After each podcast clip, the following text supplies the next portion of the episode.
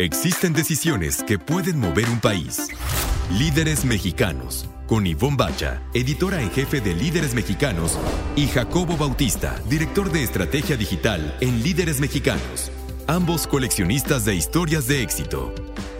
Compartimos historias de los hombres y mujeres que con sus decisiones le dan rumbo a este país. 88.9 Noticias. Información que sirve. Hola, ¿qué tal? Muy buenas noches. Estamos aquí en Líderes Mexicanos Radio. Yo soy Ivonne Bacha. Yo soy Jacobo Bautista. Muy buenas noches, Ivonne. Buenas noches a todos los que nos escuchan esta noche y a todos los que nos escuchan un poquito después en el futuro, porque transmitimos simultáneamente en el futuro vía iHeartRadio. Sí, es una cosa muy extraña. Yo jamás en la vida lo hubiera creído, pero a lo mejor hay quienes no nos están escuchando hoy, sino mañana o pasado mañana. Y no solamente eso, Jacobo, sino que nosotros no estamos hablando hoy, estamos hablando ayer. Así es, pero bueno, este es el mundo de la comunicación moderna y nuevamente, Ivonne, tenemos un gran, gran programa con muchos invitados, muchas anécdotas, mucho liderazgo. Y sabes que además es un muy eh, eh, importante programa porque es el número 10. A mí eh, cuando se cumplen así 10, 10, así, me gusta mucho ir haciendo esos, esos conteos y me da muchísimo, muchísimo gusto llegar al programa número 10 de Líderes Mexicanos Radio. Así que muchas felicidades, Jacobo, a ti también. Y muchas felicidades, Ivonne. Es mutuo. Cuéntanos ¿A quién vamos a tener de invitados esta noche? Vamos a tener a Enrique Hernández Pons. Él es director general de Aires de Campo. Aires de Campo es una empresa que comenzó hace, pues seguramente unos 10 años también, Jacobo. Lo fundó una mujer muy joven que se llama Guadalupe Latapí y que está convencida de la importancia de los alimentos orgánicos. Lo fundó y, y lo creó como una empresa independiente y luchó y luchó y lo metió al retail lo metió a, estas empresas grandotas, a los, a los supermercados, lo logró y tan lo logró que finalmente lo, lo compró una empresa como Herdes, y con una eh, pues con un prestigio tan grande como Herdes y ahora Enrique Hernández Pons es el director general de Aires de Campo y vamos a platicar con él sobre todo esto. Te tiene que ir muy bien para que fundes una empresa de alimentos y te compre Grupo Herdes. Sí, la verdad es que sí. Muchas felicidades a Guadalupe Latapí y ya platicaremos con Enrique. Y también va a estar con nosotros Gabriela Delgado, que es directora de expansión y comunicación de la Fundación A Favor de lo Mejor. Fíjate que a favor de lo mejor es una asociación civil preocupada por, eh, por, por, el fondo, es decir, por el mensaje de lo que decimos todos los medios, pero también por la forma, por tratar de evitar todas aquellas palabras, frases, en fin, todo aquello que puede ofender y no, y no crear. Entonces es, está interesante todo el trabajo que están haciendo eh, de comunicación y bueno, pues Gabriela está al frente de justamente de todo ese trabajo. Entonces, les va a gustar muchísimo esa conversación. Y les voy a contar de una anécdota de una tarde noche, Ivonne, que me acompañaste a entrevistar a uno de mis grandes ídolos, un gran ganador en la Fórmula 1, nadie como él, mexicano, y de hecho nadie como él en la historia de la Fórmula 1 ha tenido tanto éxito, se ha codeado con los más absolutos grandes, y ya les contaré porque tú te divertiste mucho, porque yo iba como niño chiquito con cara de baboso, porque lo iba a conocer. Yo me divertí muchísimo porque no, la verdad es que no sabía quién era. Bueno, sí sabía porque tú me lo habías contado, pero como que no lo dimensionaba, entonces tuve muchísimo más eh, confianza de acercarme. Fue, fue una tarde muy bonita. Eh, se llama Yo Ramírez con quien estuvimos platicando. También vamos a tener la, eh, les iba yo a decir columna, pero esto es radio, es la cápsula de Roberto Mourey. Vamos a ver de qué nos platica el súper experto en liderazgo. Y al final les vamos a hacer una recomendación para revivir nuestras épocas, Ivonne. un gran concierto que va a estar en el Auditorio Nacional. Los vamos a invitar de la manera, además, más segura que hay en el mundo para ir de alguna manera al Auditorio Nacional a escuchar el rock en español. Rock en tu idioma se llamaba. ¿Te acuerdas que incluso había una estación de radio que yo amaba con locura y pasión arrebatada? Que así lo presentaba, el rock en tu idioma. Bueno, seguro que no me sale igual. Y, este, hicieron época y han regresado muchísimos de los que nosotros admirábamos en aquella época a ellos y a su música. Pues empecemos, empecemos con Enrique Hernández Pons, que ya tenemos en la línea telefónica, que no es telefónica, sino Zoom, pero para el caso da igual. Vamos allá. Y bueno, ya tenemos en la línea de Zoom Mm, que no telefónica. Algún día volveremos a la línea telefónica, yo espero, en Dios, pero ya tenemos a Enrique Hernández Pons. Él es director general de Aires de Campo, que es una de las marcas que pertenece a Grupo Herdes y es una marca de productos orgánicos que he de confesar, Jacobo, Enrique, que soy fan, soy fan de esa marca. ¿Cómo estás, Enrique? Te lo agradezco muchísimo. Muy bien, gracias Ivonne. Muchas gracias a ustedes y un saludo a, a toda la auditoría. Oye, Enrique, ¿por qué no comenzamos con el principio? Tú estás al frente de, de, esta marca de aires de campo desde hace cuánto, desde el 2013 leí. Sí, yo, yo este, llegué a aires de campo en el, a finales del 2013, eh, entonces pues son prácticamente siete años que llevo enfrente de la marca y pues trabajando muy duro todos los días para poder lograr esto, ¿no? Enrique, Sabemos que la marca está inscrita en estos productos orgánicos. Digo, es obvio que Ivonne sea fan porque se cuida mucho, pero además de donde sacan los productos, este es un asunto circular, yo no, nada más de lo que nos metemos al cuerpo, sino cuéntanos un poquito de todo el, el, este, el suministro que ustedes tienen, ¿por qué circular? No nada más estar ayudándonos comiendo sano, sino ayudando a todo el sistema, muchas comunidades. Cuéntanos de, de qué va. Claro que sí. Este, buenas noches, Jacobo. ¿Cómo estás? Este, eh, pues mira, sí, como mencionas, eh, los productos orgánicos van más allá de lo que es saludable para el cuerpo, que es eh, pues no, no consumir productos que tengan metales pesados como son los pesticidas, los químicos, hormonas o agentes de crecimiento y otros factores que nos hacen daño a la salud, sino que también se centra y también se centra así la, la estrategia de aires de campo no solo el pilar que, mencionas de la salud, sino en el, en, el, en el, bien social y en el bien al medio ambiente, ¿no? Entonces, en el tema del beneficio a la sociedad, pues hablamos de pagos justos, tratos justos, equidades, equidad de género. Y en el tema del medio ambiente, del cuidado al medio ambiente, pues estos mismos este, productos o pesticidas o diferentes este, eh, cosas que se le ponen al suelo, también le hacen daño al planeta.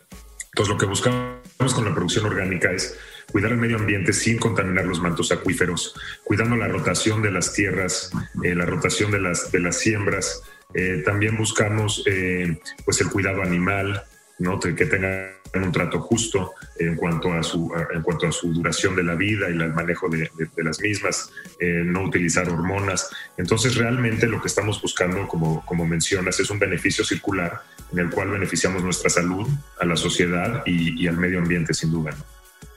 Eh, eh, estamos hablando con Enrique Hernández Ponce, es director general de Aires de Campo. Enrique, eh, esto que estás platicando ya venía siendo cada vez más importante desde hace algunos años. Todo este asunto de las marcas con causa, todo, todo, todo, y todo el trato al medio ambiente, pero ahora con el confinamiento, con esta emergencia sanitaria, parece que cobra muchísima más importancia todo este asunto de cuidar al medio ambiente. Eh, ¿Es cierto? ¿Ustedes eh, tienen visto hacer algunos cambios, modificar algo, eh, darle más potencia a todo este asunto ahora? Pues sí, sin duda, el, todo este confinamiento yo creo que despertó la necesidad, el interés de la sociedad, de los consumidores de cuidarse primero, ¿no? estar sanos, tener un sistema inmune alto, eh, tener nuestra flora intestinal fuerte, estar preparados para que si cualquier cosa sucede eh, nos agarre de la mejor manera y con, una, y con una salud diferente, una salud sana, que sin duda hace toda la diferencia, ¿no? Eh, entonces, eso, eso incrementó mucho el consumo de productos saludables y la conciencia que ya venía muy fuerte de cuidarnos cada vez más. Y el medio ambiente también vimos que con el confinamiento, pues, volvieron a a salir los pájaros a las terrazas, ¿no? Este, volvieron a... Pero también en, el mundo en general, en los bosques, en, las, en los diferentes este, ecosistemas, pues vimos que hubo un resurgimiento. Y pues todo esto levantó, despertó una gran conciencia también por cuidar el medio ambiente. Y sin duda la producción local, la producción orgánica, es una manera de cuidar La producción local porque no tiene que transportarse grandes distancias los productos y la producción orgánica porque pues cuida este medio ambiente, cuida los mantos acuíferos, cuida este planeta que, que, tanto tenemos que cuidar, ¿no? Este, entonces, pues yo creo que la combinación de estos, de, bueno, el, el confinamiento ha despertado estos dos factores en la sociedad, ¿no? Estamos en el 88.9 Noticias en Líderes Mexicanos Radio, hablando con Enrique Hernández Pons, director general de Aires de Campo y también director general adjunto del Grupo Colibrí.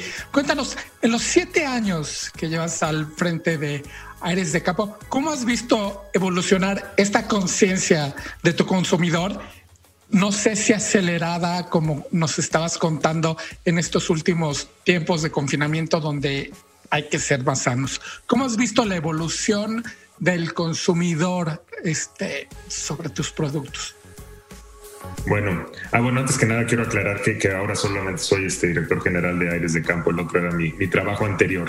Okay. pero, pero eh, bueno, lo, lo, que, lo que he visto de la evolución del consumidor es que eh, existe, existe este, este, esta creencia que los productos orgánicos pues son para gente eh, con a lo mejor con más dinero o de otro, de otro nivel socioeconómico. Y lo que hemos visto con este confinamiento es que los productos orgánicos evidentemente tienen un costo real de lo que cuesta un producto, este, de lo que cuesta hacer un producto de una manera tradicional como lo hacían nuestros abuelos, ¿no? Y no tener millones y millones de hectáreas de, de productos genéticamente modificados que a lo mejor tienen mejores rendimientos, sino tienen un costo que es real. Entonces, habiendo dicho esto, con, el consumidor más despierto a cualquier nivel socioeconómico sobre su salud, hemos visto que cualquier persona se está cuidando y que el, gran, este, nuestro, nuestro consumidor se ha, ampliado a la mayoría de la sociedad, porque todo, toda la sociedad, no importa su, su ingreso, no importa su nivel socioeconómico, se quiere cuidar. Entonces eh, hay gran creencia de que eh, pues es mejor cuidar hoy la alimentación que mañana tener que comprar más medicinas que pues más caros son todavía que el, cuidar la alimentación del día de hoy, ¿no? Entonces sí hemos visto que el consumidor, todos los consumidores, no importa el nivel, se están cuidando más. Este, te digo, ya venía una tendencia fuerte a todo esto, pero eh, pues ahora con, con, todo esto pues vemos que, que ha cubierto mucho más, ¿no? Enrique Hernández Pons, eh, director general de Aires de Campo. Oye, ya que estoy segura que nuestro auditorio ya se le antojó, ¿en, dónde, ¿en dónde los podemos encontrar? Yo sé que en tiendas de autoservicio, por supuesto. Y, más, y, además yo soy súper fan de, de, los helados, de las nieves, pero hay muchas más cosas. Entonces, cuéntanos, ¿en todos los supermercados te podemos encontrar? Sí, mira, me gustaría platicar rápidamente de, un efecto en el confinamiento que es el, comercio electrónico. Entonces, eso ha crecido mucho porque la gente no sale de su casa, entonces pueden encontrar nuestros productos en nuestra tienda en línea, que es este www.airesdecampo.com eh, y llega a tu casa este, y, no tienes que salir porque pues evidentemente tenemos que seguir este, eh, guardados en nuestras casas lo más posible, ¿no? A lo mejor ya no tanto como antes, pero sí es importante mantener una distancia social. Y fuera de eso también se puede encontrar en todos los autoservicios de todas las cadenas este, nacionales, en toda la República, eh, y también en tiendas este, naturistas de, en diferentes ciudades, no en todas, pero pues hemos logrado una gran distribución con todas las cadenas de autoservicios. Existe un pasillo de orgánicos y también el huevo y el pollo en las secciones de pollo y huevo este, que, están en los diferentes autoservicios. realmente tenemos cobertura nacional. Oye, es una gran noticia lo de www.airesdecampo.com, o sea, que puedas eh, hacer el e-commerce. ¿Ya lo tenían desarrollado desde antes o a partir del confinamiento fue que lo tuvieron que desarrollar? Fíjate que lo, lanzamos, no recuerdo exactamente la fecha, pero voy a decir unos cuatro meses antes de que empezara el confinamiento. Y empezó lento, cada mes creciendo, y cuando empezó el confinamiento, sin duda, pues mucha gente optó por, por, pedir sus productos a su casa, ¿no? Entonces, este, pues estuvimos listos eh, en el momento correcto, ¿no? Sí, sin duda alguna. Hay que decir que los productos están buenos, o sea, se cuida todo esto, pero el sabor es el sabor y respeta además el origen, ¿no? Que, hay que hablar de ello también. Sí, sí, Jacobo, este, muchas gracias, sí, pero yo creo que en México si algo tenemos los mexicanos que no se puede sacrificar y ninguna marca de alimentos se puede dar el lujo de sacrificar el sabor. Somos una cultura este, alegre, este, indulgente, eh, nos gusta reunirnos en familia, nos gusta comer bien y sin duda pues es algo que tiene que tener todos los productos y pues en Aires de Campo pues también cuidamos muy, mucho esto. Eh, estamos platicando con Enrique Hernández Pons, eh, director general de, Aire, de Aires de Campo te agradecemos muchísimo estos minutos, te agradecemos muchísimo que le hayan metido al asunto del e-commerce. Yo no lo sabía, ahora estoy más tranquila porque lo voy a poder comprar más fácilmente. Y de, verdad, a tus órdenes, lo que necesites, lo que quieras, estamos aquí en Líderes Mexicanos Radio, en la revista en Líderes Mexicanos Impresa. Te agradecemos mucho estos minutos, Enrique. Muchas gracias. Al contrario, muchísimas gracias a ustedes, este Jacobo Ivón, y a todo el auditorio por escuchar y este y pues les recomendamos que se cuiden mucho en estas épocas, por favor, y que estemos muy fuertes de salud. Y bueno, nosotros nos vamos a un corte, ustedes no se vayan, estamos aquí en Líderes Mexicanos Radio, en el 88.9 Noticias, información que sirve, la estación del tráfico y clima cada 15 minutos. Líderes Mexicanos, con Ivonne Bacha y Jacobo Bautista. Compartimos y coleccionamos historias de éxito de hombres y mujeres que con sus decisiones le dan rumbo al país. 88.9 Noticias, información que sirve. Estamos de regreso en Líderes Mexicanos Radio en el 88.9 Noticias. Yo soy Ivonne Bacha y tengo enfrente de mí a Jacobo Bautista, que hizo favor de presentarme hace ¿Qué, Jacobo? Fue en 2009. En 2009, me acuerdo perfectamente que fue en 2009. ¿Y sabes por qué me acuerdo que fue en 2009 que entrevistamos a Joe Ramírez, el gran mexicano en la Fórmula 1? Porque tengo en sus manos el libro que acababa de escribir. obviamente, muy pocas veces lo hago, lo hago con muy pocas personas que, que llevo algo para que me firmen, pero con él no podía, porque yo desde chiquito soy seguidor de la Fórmula 1 y yo sabía que había un mexicano además en el equipo más ganador de todos, en el equipo McLaren. Él trabajó con Ayrton Senna, con Alan Prost, con Emerson Fittipaldi, con todo el mundo. Y este, no tienes idea, porque además lo veía yo como es calvo, es fácil verlo, aunque la toma pase muy rápidamente. Tengo un, un póster precioso que compré en el Gran Premio de México de 1992, me parece donde está el coche de Ayrton Senna y hay un montón de gente sobre él atendiéndolo y demás, ya hay un sujeto calvo y dije, ese es Joe Ramírez. Entonces ya te imaginarás como, bueno, no te imaginas porque tú te acuerdas cómo fui yo como niño chiquito a, a, la entrevista que nos quedamos de ver en un parque en la Ciudad de México. De hecho, no teníamos un lugar, nada más quedamos de vernos en el parque.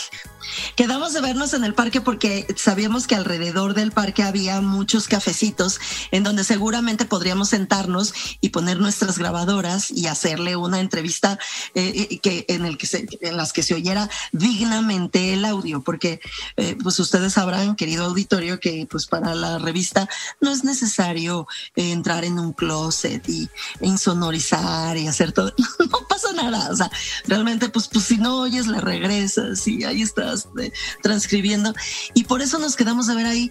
Ahora, fue una cosa muy chistosa porque yo iba sin saber muy bien quién era.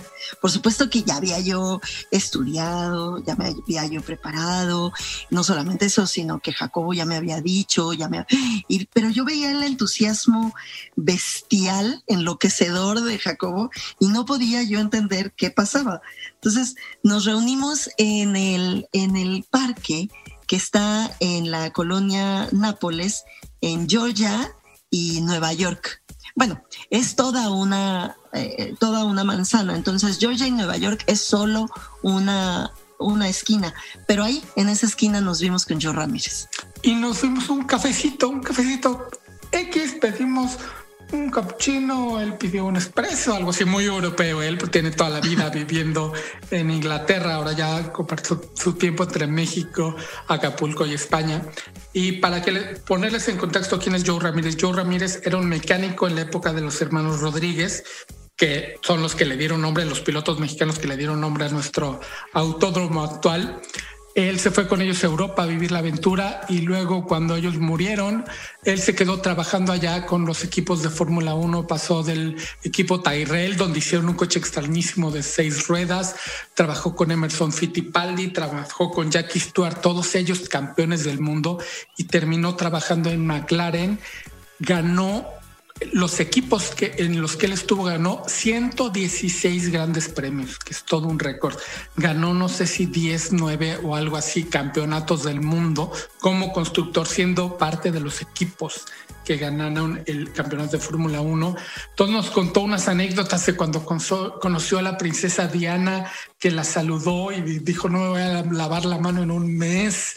Y este, una, una gran plática y recuerdo al final había una mesa atrás que se habían, yo no me di cuenta, se habían quedado callados escuchando nuestra entrevista y al final se acercaron a saludarlo y a preguntarle quién era.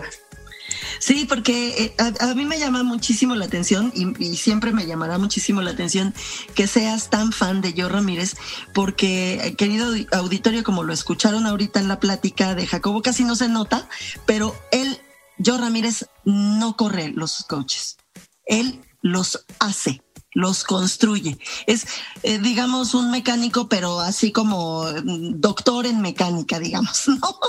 Así que, pues fue, fue padrísimo. Y, recuerdo, Jacobo, que las fotografías también fueron padrísimas porque llovía, no teníamos forma de conectar las luces, nos colgamos de, de la electricidad de un carrito de hot dogs que estaba ahí. No nos colgamos de la electricidad. Jesús Díaz que fue nuestro fotógrafo esa, esa noche. Super fotógrafo. Usó la luz que ya tenía un puestito de hot dog. Joe Ramírez venía con un paraguas porque estaba lloviendo. Entonces quedó el gentleman inglés con un paraguas en la lluvia. Preciosa la foto, precioso día, una gran anécdota, una gran entrevista. A ver si subes en estos días la foto de Joe Ramírez al Instagram para que todos los que nos están oyendo Ah, claro, sí, perfecto. Eh, la, vamos a subir a tiempo para que la vean después del programa. Ok. Y mientras tanto nos vamos a un corte, mi querido. Ah, no. Tenemos que irnos con Roberto Mourey. A su cápsula de Meta Liderazgo. Vamos a escuchar a Roberto. Líderes mexicanos. Muy buenas noches. Soy Roberto Mourey, presidente y fundador del Instituto Meta Liderazgo y en mi intervención de esta noche en Líderes Mexicanos Radio quiero empezar a compartirte la parte medular de nuestro modelo para liderar culturas de alta velocidad. Recuerda, todo se construye y todo se destruye por el ser humano. El epicentro de nuestro modelo es la persona. Imagínate a Walmart, la empresa más grande del mundo que tiene una marca poderosísima, un catálogo de productos muy atractivo, más de 2 millones de personas trabajando todos los días para mejorar sistemas, ofrecerte los mejores precios, negociando con proveedores, levantando órdenes de compra y mil cosas más. ¿Ya te lo imaginaste? ¿Puedes visualizar la energía, la satisfacción de sus colaboradores al lograr los resultados que se han fijado? Me imagino que sí. Ahora, te pido, te imagines de nuevo a Walmart, a sus oficinas, almacenes, sus tiendas, sus pasillos, sus cajas registradoras, pero ahora sin personas. ¿La puedes imaginar? ¿Puedes ver algo de energía? ¿Qué emociones te provoca ver todo esto sin personas? Es muy importante nunca olvidar que nada de valor se crea sin que un ser humano mueva un dedo. La persona es la que crea los sistemas, lleva a cabo los procesos, construye las relaciones con los clientes y logra convertirlos en clientes frecuentes a través de las experiencias humanas que se viven todos los días. Al poner en el centro al ser humano, buscamos asegurar que la persona individual saca su mejor versión todos los días y logra llegar a ser quien quiere llegar a ser y alcanzar el éxito que ella se ha fijado le damos las herramientas para que sean tan grande y espectacular como sea posible y creamos el contexto para que crezca todos los días de manera sostenida y acelerada. El negocio de los negocios es la gente. Para ser exitoso en los negocios, primero tienes que ser exitoso en maximizar el potencial humano, donde todos tus colaboradores saquen su mejor versión y ayuden a los demás a sacar la suya. Como dijo Brandy Weiss, una de las personas clave en construir el negocio y la cultura de Tupperware, si hacemos crecer a las personas, ellas harán crecer nuestro negocio. La agricultura es el cuidado de la tierra para producir frutos. Si quiero cosechar maíz para consumo humano, tendré que elegir la mejor semilla y darle todos los cuidados que se requieren para, para, así obtener una muy buena cosecha. En el Instituto Meta Liderazgo hemos acuñado el concepto orgicultura, que es el cuidado de la organización para lograr los resultados que queremos cosechar. Y la semilla en esta metáfora es la persona. El holandés Alexander Den Heger resaltó una gran verdad al decir, cuando el tulipán no florece, ajustas el medio ambiente, no la flor. Cuida a cada persona en lo individual, asegúrate que tenga el medio ambiente para que florezca. Debemos de reconocer que cada persona es diferente y por lo tanto requiere de ciertos cuidados especiales y que también debe de vivir intensamente los mismos valores que definen la cultura de hoy, pero también la que queremos llegar a construir. Hasta la próxima y cuídate mucho. Líderes mexicanos con Ivonne Bacha y Jacobo Bautista. Compartimos y coleccionamos historias de éxito de hombres y mujeres que con sus decisiones le dan rumbo al país. 88.9 Noticias. Información que sirve. Estamos de regreso en Líderes Mexicanos Radio a través del 88.9 Noticias, información que sirve la estación del tráfico y clima cada 15 minutos. Ivonne, cuéntanos porque ya tenemos en el Zoom a nuestra siguiente invitada. Sí, ya tenemos aquí a Gabriela Delgado. Ella es directora de expansión y comunicación de la Asociación Civil a favor de lo mejor. Y fíjate, Jacobo, que me da muchísimo gusto que esté aquí porque compartimos algo muy importante, vital. Eh, Gabriela, a favor de lo mejor, tú yo, líderes mexicanos, que es eh, buscar lo positivo, buscar historias de éxito, compartirlas y estar eh, promoviendo eh, este tipo de mensajes. Así que, pues vamos a escucharla, vamos a platicar con ella. ¿Cómo estás, Gabriela? Bienvenida. Ya está, no en la línea telefónica, que algún día volveremos a ella si todo sale bien. Ya está en el Zoom Gabriela Delgado, directora de expansión y comunicación de la Asociación Civil a favor de lo mejor, con la que yo, en Líderes Mexicanos, y yo estoy seguro, tú también, Ivonne, te sientes muy alineada porque lo que hacen es contar historias, hacer narrativas para sacar lo mejor de las cosas en la gente. Gabriela, muchas gracias por tu presencia en Líderes Mexicanos Radio. Hola, muy buenos días muchas gracias por el espacio. Un gustazo saludarlos por esta vía. Oye, cuéntanos en, en, tu voz, ¿qué es lo que hace la Asociación Civil a favor de lo mejor?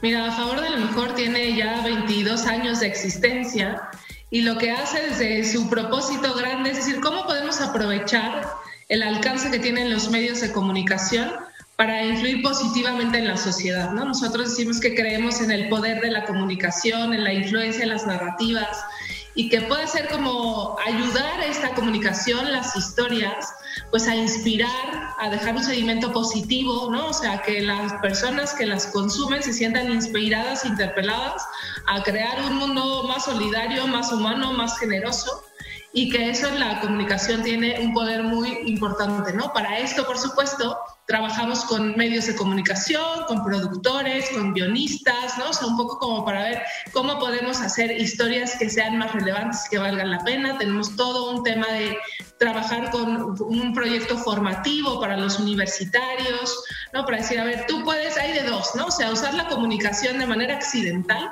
o usarla para transformar el mundo, ¿no? O sea, tú qué tipo de historias o de qué tipo de producciones quieres hacer. Y otra que a mí me parece muy relevante y que además todos lo estamos viviendo en primera persona, es un proyecto educativo muy ambicioso. Lo que nosotros creemos es que la comunicación per se podría, es neutra, ¿no? Todo depende de cómo la utilicemos también y cómo mientras estemos como audiencias más preparados para el mejor uso de la tecnología. Entonces tenemos un programa de alfabetización mediática desde hace 20 años, pues primero se hablaba de recepción crítica, ahora ya se habla de alfabetización mediática o digital. Y lo que habla es eso, o sea, cómo podemos ser mejores receptores, cómo tenemos que tener ciertas habilidades, competencias que nos permitan un mejor uso y aprovechamiento de la tecnología y de los medios de comunicación en general. Entonces, la verdad es que es un trabajo muy apasionante, muy entusiasmante, que implica eso, lo que a ustedes también me parece que en esto compartimos, ¿no? O sea, que vemos que la comunicación puede aportar muchas cosas, esta búsqueda de historias y de cosas que aporten pues los primeros eh, me parece que beneficiados somos nosotros al encontrar gente increíble que va haciendo cosas, que se va transformando a sí mismo y cómo esto puede ayudar de una manera más grande, ¿no? Entonces, pues a, eso nos dedicamos.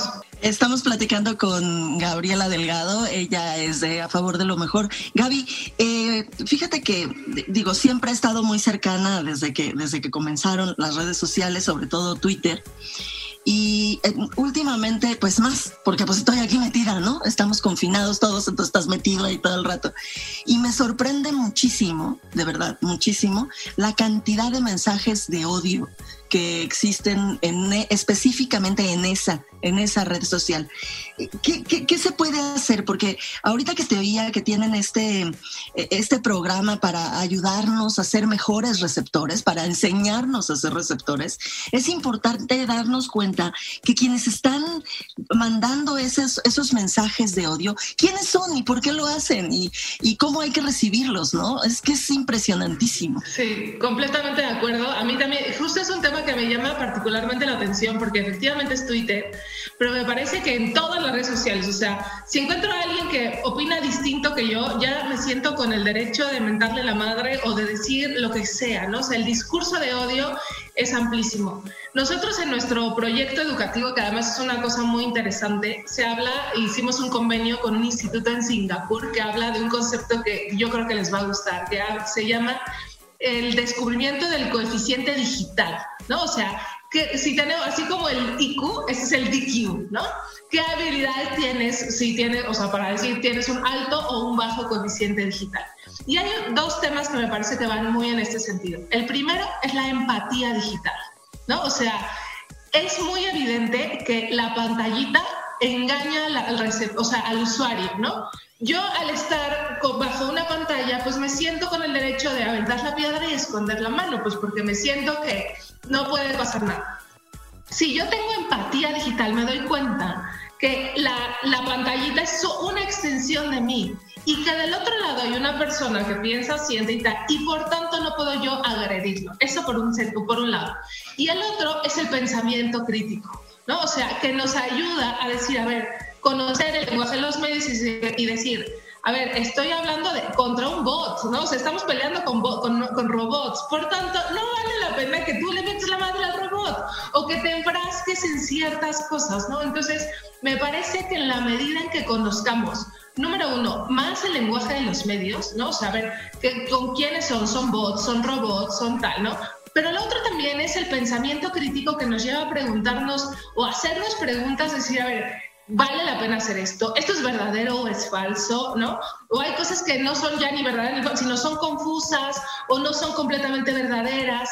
¿Y qué tanto vale la pena que yo me enfrasque en esto, no? Entonces, son muchas, o sea, el tiempo, cuidar el tiempo en pantalla, ¿no? O sea, el cuidado de la huella digital y por tanto, cómo, qué cosas te van apareciendo, cómo tú puedes ayudar a modificar tu propio algoritmo, ¿no? O sea, para eso se necesita meterle cabeza, me parece, y nosotros ayudar y conocer de mejor manera cómo funcionan las plataformas, para que entonces cumplan su función de ser herramientas que nos ayuden a la comunicación, ¿no? Y no solamente como un uso accidentado y atropellado que de pronto hacemos o que nosotros podemos provocar, ¿no? O sea, ahí al, ah, esto y lo que quieras. O sea, a mí me parece que hay de muchísimos temas o sea, en Instagram, ¿no? Ves un meme y, no, pues es que estás gordo, estás flaco. Entonces, ¿de parte de quién, no? O sea, como que de pronto nos sentimos jueces y ahí vamos como... En, el, en cambio, si tenemos empatía digital, me parece que nos daremos cuenta del papel que queremos que tenga y del respeto que tenemos que tener de las personas. Piensa como piensa, o sea, puede pensar diametralmente distinto que tú, pero no por eso le vas a atropellar, ¿no? O merece tu peor veneno. Entonces, pues ahí tenemos que madurar mucho y ser, hacer ejercicios de criticidad de manera constante, me parece. Estamos en Libres Mexicanos Radio, aquí en el 88.9 Noticias, información que sirve, hablando con Gabriela Delgado de A Favor de lo Mejor.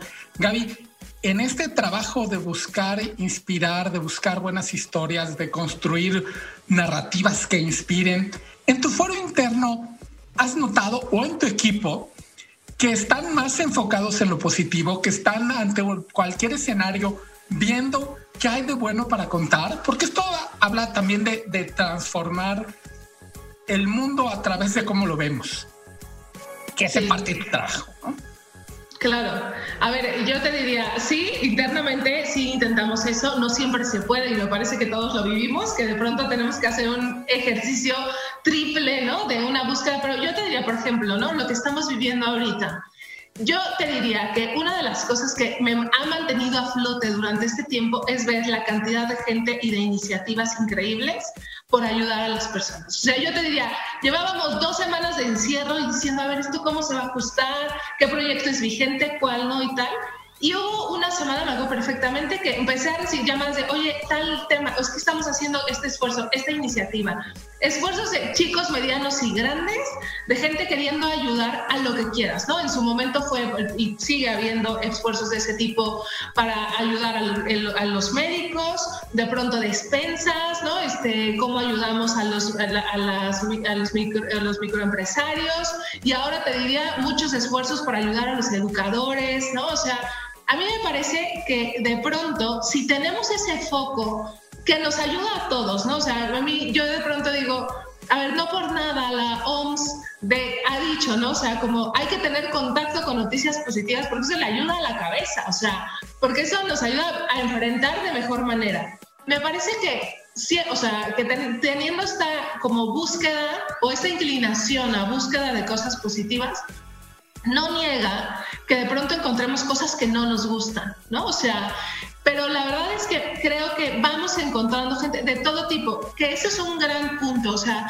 las personas creemos que solo tiene que haber historias increíbles, ¿no? De el empresario, el tal que hizo y revolucionó, y de pronto dices, oye, pues hay microemprendimientos, hay líderes de otros tamaños que van ayudando, y oye, transformó su colonia si quieres, ¿no? O ayudó a esta comunidad en concreto, y además están los macro líderes que van ayudando, pero nos vamos encontrando que a lo mejor eso está así en mi foro más interno, ¿no? Que al final del día cada uno puede ser un héroe local, el tamaño que quieras, ¿no? Y que sí tenemos que tener un punto de, de ser conscientes del poder transformador, ¿no? O sea, me parece que un poco también ustedes en Líderes de Saber presentan historias para que cada uno a su estilo, pues, ¿y yo de eso qué? O sea, a mí me parece que cada uno si luego le damos la vuelta y ¿y a mí qué? ¿No? O sea, yo eso cómo lo puedo aplicar en mí, el aprendizaje o el error del otro, ¿no?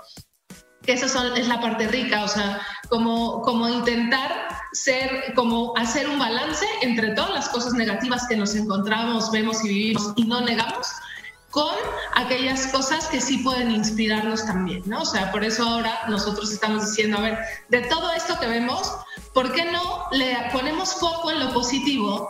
Y en concreto ahorita estamos lanzando como una especie como de encuesta, ¿no? Para decir, oye, ¿cuáles son los atributos del mexicano? O sea, para decir, podemos ahorita en este momento que todos estamos siendo claros que enfrentamos una crisis social, económica, de salud, que estamos bajoneados, que estamos cansados de estar encerrados.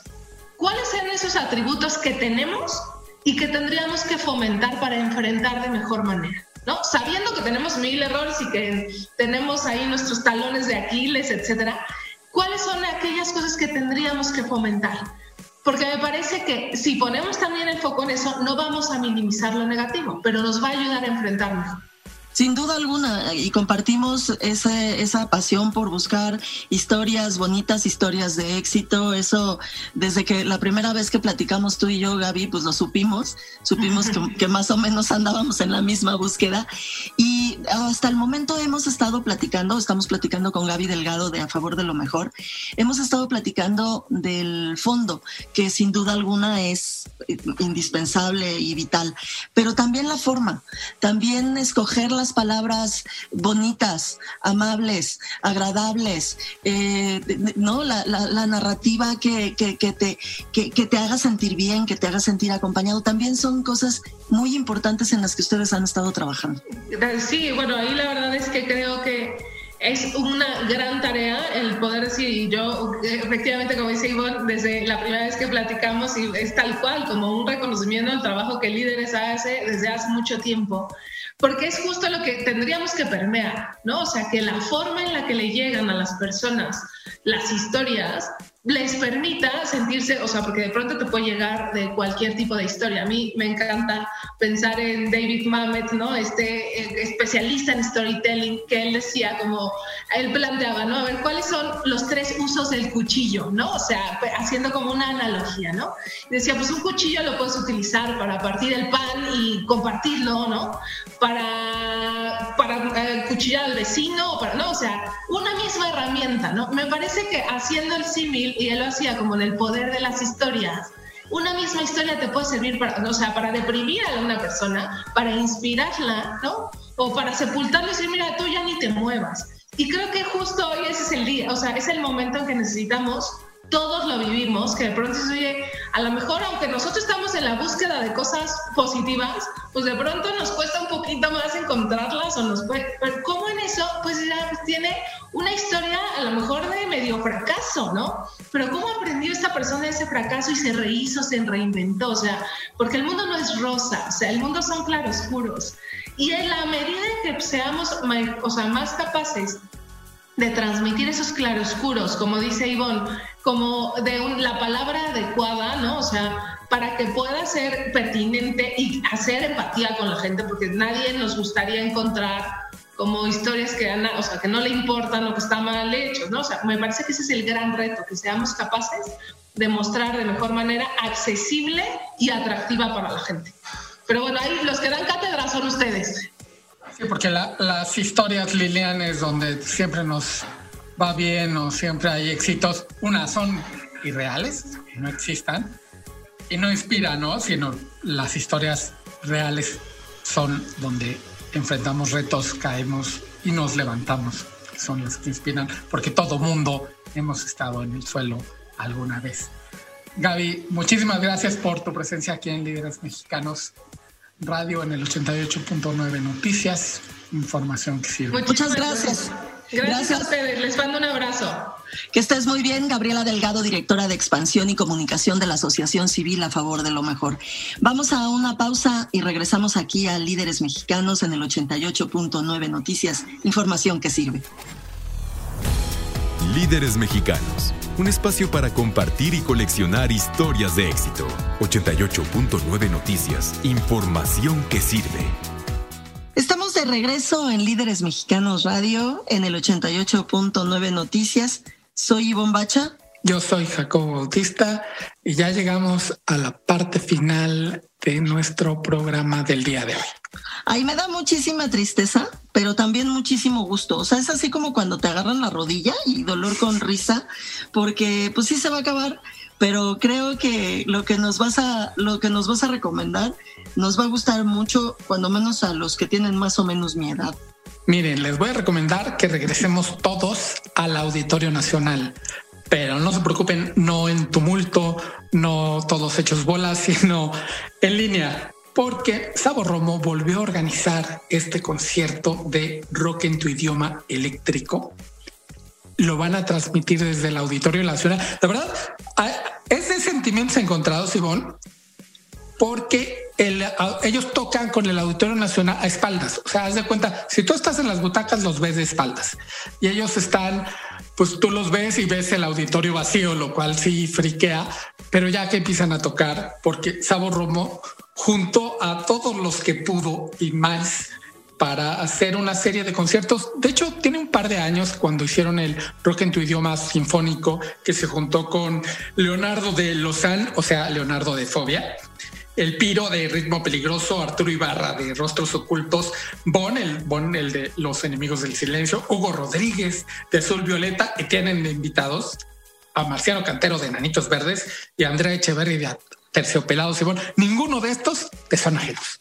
No, no, Diosito, o sea, se me va poniendo así. Cada, cada, cada, que dice su nombre se me va poniendo como la tercera parte de mi brazo chinito. Porque sí, a mí, para mí todos esos nombres representan uy, un, un, un, un montón un montón. Yo disfruté muchísimo verlos, escucharlos, este, formaron parte de mi vida. O sea, para, para ya acabar de sonar bien super cursi, son como parte del soundtrack de mi vida. O sea, sin duda alguna, todos y cada uno de ellos. Así que me da muchísimo gusto que Sabo esté haciendo este, este esfuerzo porque pues porque para él también significa mucho, pero seguramente está consciente de que para nosotros es muy importante. Fíjate que a mí me invitaron, no me invitaron, me mandaron la información la gente del Auditorio Nacional. Y yo dije, ah, pues suena simpático. Ya que iba leyendo quiénes iban a estar, dije, yo voy, compré mis boletos, este para el anterior concierto.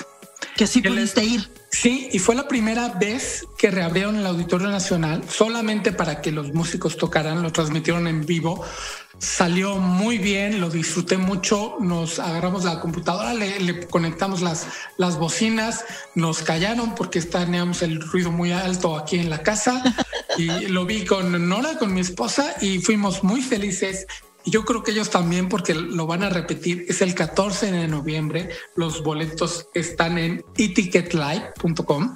Ahí los pueden encontrar. No están más de 200 pesos. Por ahí andan los boletos y pues, con toda tu familia lo puedes ver este, con las botanitas ahí, organizarse bien, porque la verdad el concierto está bien sabroso.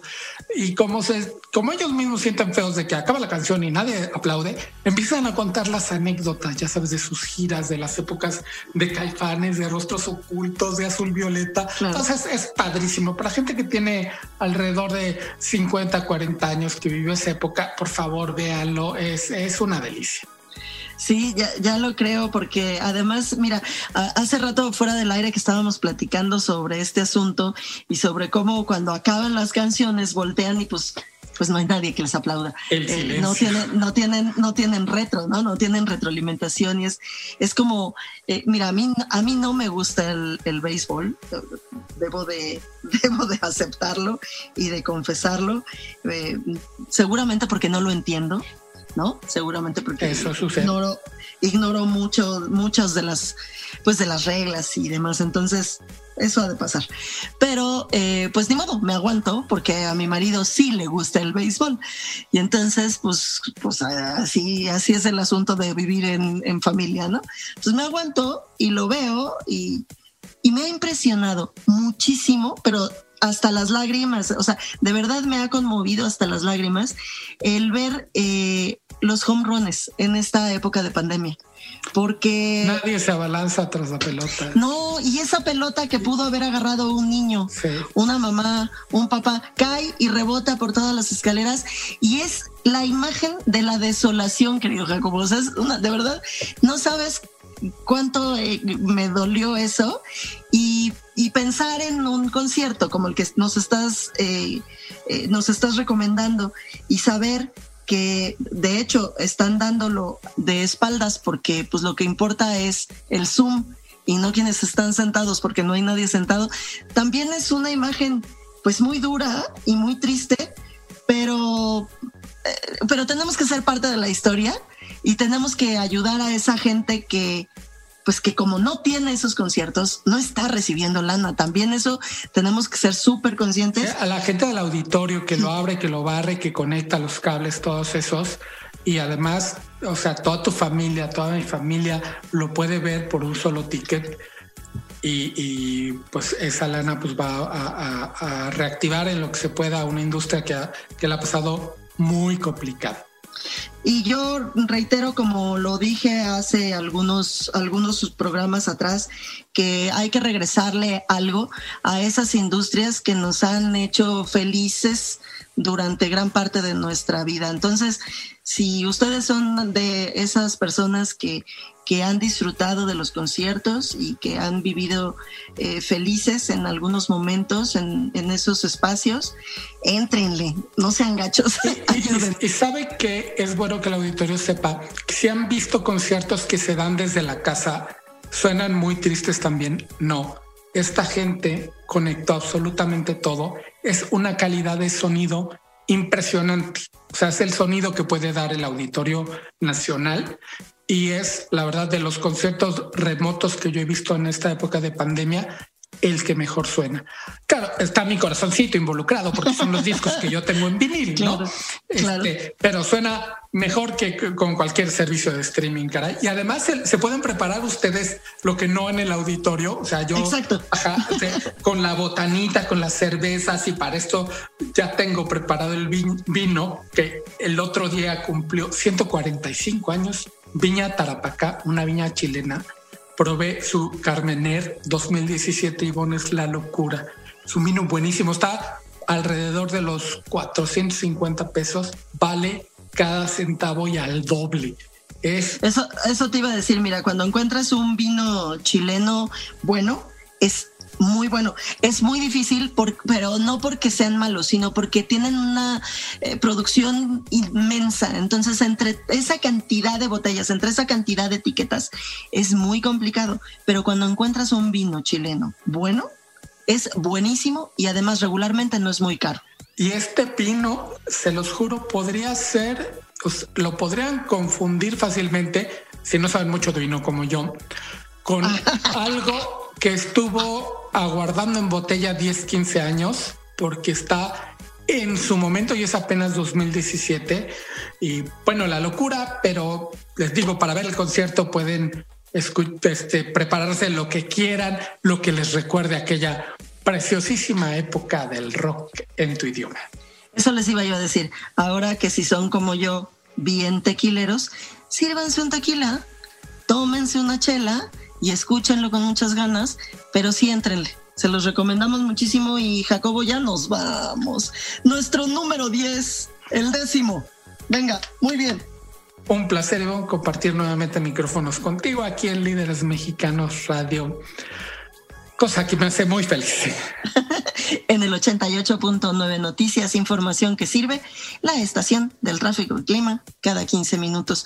Nos escuchamos dentro de ocho días a la misma hora aquí y va a ser el décimo primero. ¿eh? Bye. Esto fue Líderes Mexicanos. Con Ivonne Bacha, editora en jefe de Líderes Mexicanos, y Jacobo Bautista, director de estrategia digital en Líderes Mexicanos. Compartimos historias de los hombres y mujeres que con sus decisiones le dan rumbo a este país. 88.9 Noticias, información que sirve.